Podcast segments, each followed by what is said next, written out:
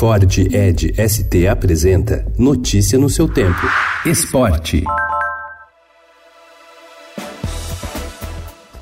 O medo não faz parte do vocabulário do atacante Everton. O garoto deixou o Maracanaú, no Ceará, aos 15 anos para cruzar o Brasil e ser contratado pelo Grêmio. Hoje virou o grande nome da seleção brasileira após a saída de Neymar e agora já tem até o apelido de Cebolinha traduzido para o inglês, reflexo do interesse dos clubes europeus por seu futebol, como Milan, PSG, dentre outros. Aos 23 anos, o atacante veloz e autor de dois gols na Copa América, Cebolinha virou o Little Onion em artigo do jornal The Independent.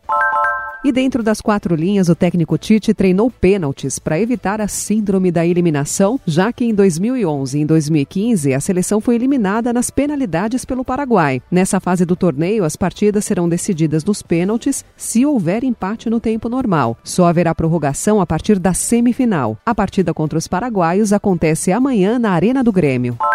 Falando em arena, os gramados têm sido tema recorrente entre dirigentes e jogadores. Além do Campo Gaúcho, a Arena Fonte Nova, em Salvador, e o Maracanã, no Rio, entraram na lista dos problemáticos. Para o gerente geral de competições do comitê organizador local, Tiago Januzzi, os gramados estão em boas condições e o principal desafio é a manutenção das arenas e o futuro do Brasil na Fórmula 1 continua indefinido. Após encontros com o presidente Jair Bolsonaro e com governantes do Rio de Janeiro e de São Paulo, o diretor executivo Chase Carey garantiu não haver decisão sobre o GP do Brasil, que tem contrato somente até 2020 com a capital paulista. O Rio entrou na disputa em maio para sediar a corrida a partir de 2021. Até lá seria construído um autódromo na região de Deodoro com custo de aproximadamente 700 milhões de reais. Notícia no seu tempo tempo. É um oferecimento de Ford Edge ST, o SUV que coloca performance na sua rotina até na hora de você se informar.